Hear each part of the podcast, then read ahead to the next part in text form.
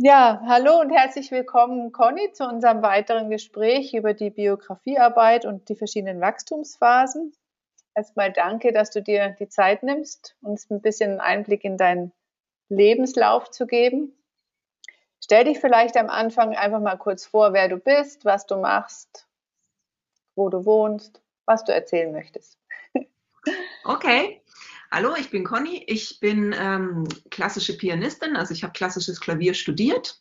Hauptsächlich gebe ich im Moment Klavierunterricht, aber ich habe auch einen eigenen kleinen Musikverlag, wo ich meine Notenbücher veröffentliche und eben meine eigenen Kompositionen eben zeige, also ja, veröffentliche und als Notenbuch. Und ich spiele normalerweise auch als Pianistin. Das war jetzt einfach durch Corona etwas weniger in den letzten zwei Jahren, muss man leider sagen aber das ist normalerweise auch meine Leidenschaft. Genau, also ich bin ja klassische Pianistin, kann man sagen, und Musikerin. Ja, sehr schön, danke. Jetzt sage ich noch kurz, Conny fällt in die Altersrubrik zwischen 36 und 42 mit rein. Also ganz interessantes Alter, weil da beginnt sehr langsam so ein bisschen so das Karma auch stärker zu wirken als vielleicht vorher und manchmal fühlt man sich vielleicht auch ein bisschen alleingelassen. Jetzt, Conny, hat man ja so mit Ende, ja, sag ich mal, so Ende der Pubertät, Anfang 20 so ein paar Träume vom Leben. Hattest du auch für dich so Vorstellungen, wie dein Leben denn verlaufen sollte? Was du machen willst? Ja, klar. Also wenn man Musik studieren will, muss man ja eine sehr, sehr schwere Aufnahmeprüfung erstmal schaffen an einer Musikhochschule oder an einem Konservatorium. Und darauf bereitet man sich dann schon einfach mehrere Jahre vor. Das heißt, ich habe schon seitdem ich 16 bin diesen Wunsch gehabt und habe dann wirklich sehr viel Klavier geübt immer nach der Schule und habe das dann auch nach dem Abitur wirklich sehr intensiv vorbereitet, dass ich eben eine Aufnahmeprüfung schaffe. Und die habe ich dann auch mit Anfang 20 gemacht. Ja, mit 21 genau habe ich angefangen zu studieren. Also ich war genau in dieser Phase, um diese Aufnahmeprüfung wirklich vorzubereiten und das war natürlich mein erstes großes Ziel im Leben. Also das war wichtiger für mich als Abitur und alles, weil das ähm, ging ja dann wirklich darum, meinen Studientraum zu verwirklichen und damit eben auch mein, mein Ziel für mein Leben, dass ich Musikerin werden kann, zu verwirklichen. Und das war so meine Haupt, mein Hauptthema in dem Alter, klar. Also für dich war auch von Anfang an klar, du, also Anfang an, aber so ab der Pubertät, ich will Musikerin werden oder vielleicht sogar schon früher.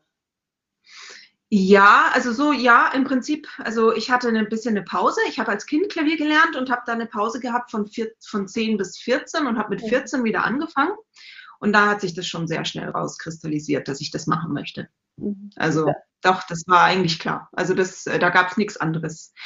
Also für mich ist es auch so, oder ich denke immer, wenn man Musiker werden will, dann muss es auch so sein, da darf es nichts anderes geben, weil sonst kann man nicht wirklich mit, mit ganzer Leidenschaft, ganzem Herzen dahinter stehen, weil Sonst wird man wahrscheinlich nur unglücklich, wenn man sich denkt, oh ja, ich könnte ja auch Anwalt mhm. werden oder Anwältin werden, dann wird es nichts, mhm. weil dann wird man nur frustriert sein mit dem, was man die ganze Zeit leisten muss und was es für Anforderungen gibt und wie man sein Leben quasi danach ausrichten muss und mit dem, was man ja manchmal zurückbekommt. Ne? Mhm. Also deswegen ja. Hast, hast, du auch in Bezug auf Privatleben, wo du sagst, na, ich will auf jeden Fall einen Mann mit Kindern, also auch so eine klare Vorstellung gehabt oder war es für dich eher zu sagen, Musiker, das ist für mich der Traum und alles andere formiert mhm. sich dann?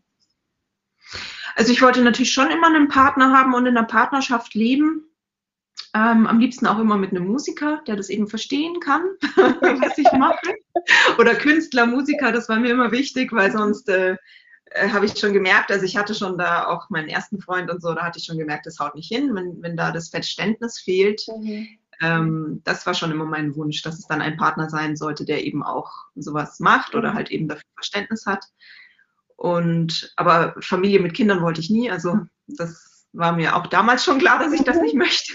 Okay. Deswegen, ja, also aber wie gesagt, eine Partnerschaft wollte ich schon gerne, mhm. gerne haben, das ist klar. Mhm.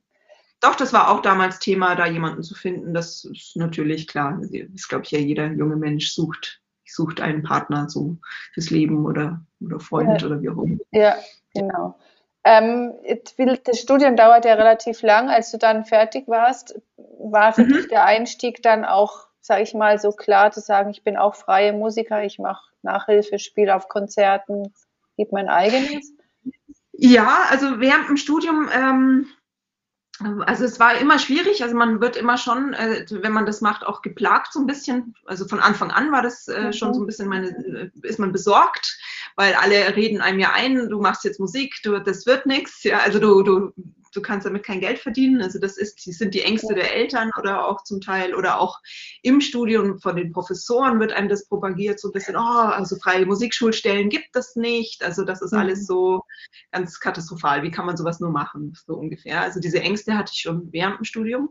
Deswegen habe ich auch während dem Studium schon angefangen, sehr viel zu arbeiten, habe wirklich Schüler angenommen, die ich dann auch schon mhm. privat unterrichtet habe. Ich hatte auch schon einen Nachmittag an der privaten Musikschule dann äh, gemacht, schon im Studium und ich kam mhm. also, ich war fertig mit dem Studium und ich hatte schon genügend Schüler mhm. und konnte dann auch davon leben. Also ich bin quasi so, also ich musste dann nichts mehr tun.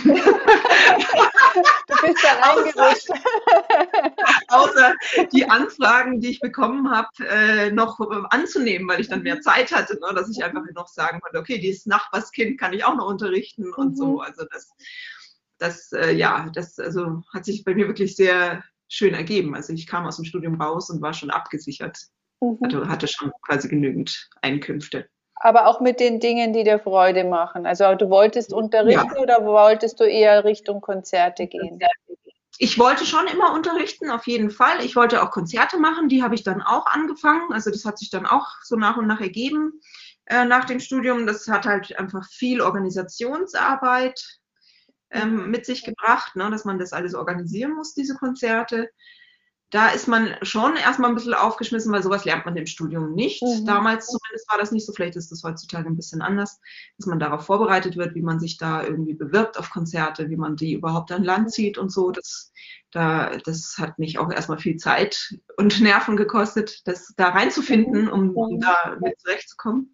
Aber das hat sich dann schon auch relativ schnell ergeben. Mhm. Und ähm, was ich dann auch gemerkt hatte nach dem Studium relativ bald, dass ich lieber nur Privatschüler unterrichten möchte und nicht mehr an der privaten Musikschule, denn mhm. da habe ich dann den Nachmittag sehr schnell aufgegeben, also nachdem ich dann auch mhm. genügend eigene Schüler hatte. Und was sich auch nach dem Studium relativ bald geändert hat, muss man sagen, ist, während dem Studium habe ich meine Schüler immer zu Hause besucht, weil da hatte ich auch keine Möglichkeiten, die woanders zu unterrichten. Mhm. Und das habe ich dann geändert. Dann habe ich gesagt, ich mache keine Hausbesuche mehr, die müssen alle zu mir kommen. Und das war ein großer Einschnitt für manche von denen, weil die das dann nicht konnten. Und dann hatte ich ein paar weniger und musste wieder neue mhm. äh, finden. So, das war schon ein ziemlicher Einschnitt. Der war, das war so mit 28, weil ich da einfach gesagt habe, okay, das ist jetzt zu viel. Ich kann nicht mehr durch die ganze Stadt fahren mhm. und die alle zu Hause besuchen. Das geht nicht. Die müssen jetzt einfach zu mir kommen. Und das ist für mich auch angenehmer. Mhm. Natürlich, wenn ich vor Ort irgendwo bin und warte, bis der Schüler kommt. genau. Haus Haus hetze und durch den Regen mit dem Rad fahre oder durch Schnee und Regen und was weiß ich. Ja. Also das war schon anstrengend. Das mhm. habe ich dann, wie gesagt, gemerkt, dass das nicht geht. Und das hat schon nochmal einen Einschnitt gebracht, weil, wie gesagt, das haben ein paar dann aufgehört und ich musste dann erst wieder mhm. neue Schüler finden, was aber toi toi toi auch recht gut geklappt hat und recht schnell geklappt hat. Hat sich in dem Umfang dann auch die, der Umgang mit der Existenzangst bei dir gelegt, wo du gesagt hast, na, es funktioniert ja, die einen gehen, andere kommen dann wieder? Nee, das war dann schon nochmal ein Einbruch. Also da hatte ich dann schon nochmal phasenweise ziemliche, ähm, ziemlichen Stress, mhm. weil ich auch damals gerade umgezogen war in eine neue Wohnung, die teurer war und so weiter. Und also ich hatte höhere Kosten und musste aber auf einmal, hatte auf einmal ein bisschen weniger ein Einnahmen. Mhm. Also das hat sich schon, hat, da hatte ich erstmal Sorge, aber dann habe ich ähm, eine erste Internetseite bekommen.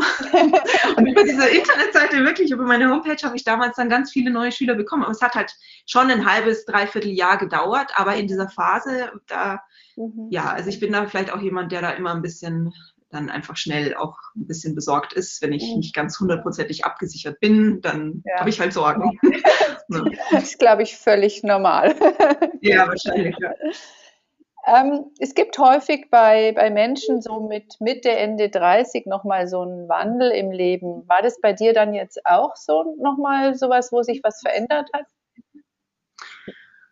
Ähm, ja, doch. Also da hat sich schon nochmal einiges getan. Da habe ich zum Beispiel dann meinen eigenen Musikverlag gegründet, mhm. ja, und habe die ersten Notenbücher herausgegeben habe einen neuen Partner gefunden. Hm.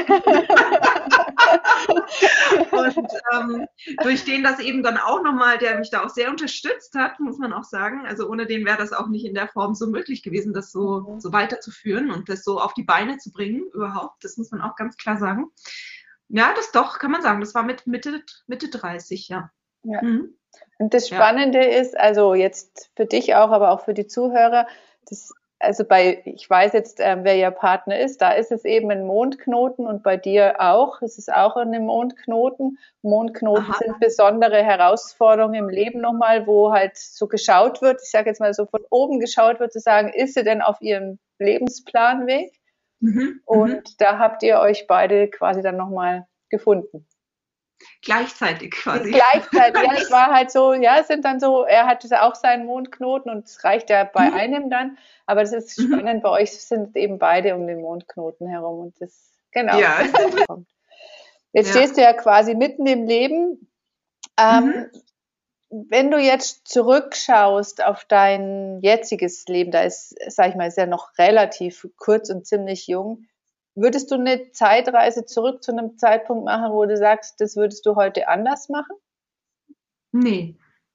Mm Du würdest auch gar nicht nee. zurück wollen, sondern zu sagen, nee, so wie es ist, ist es gut und ich bin heute gereifter als mit Anfang 20.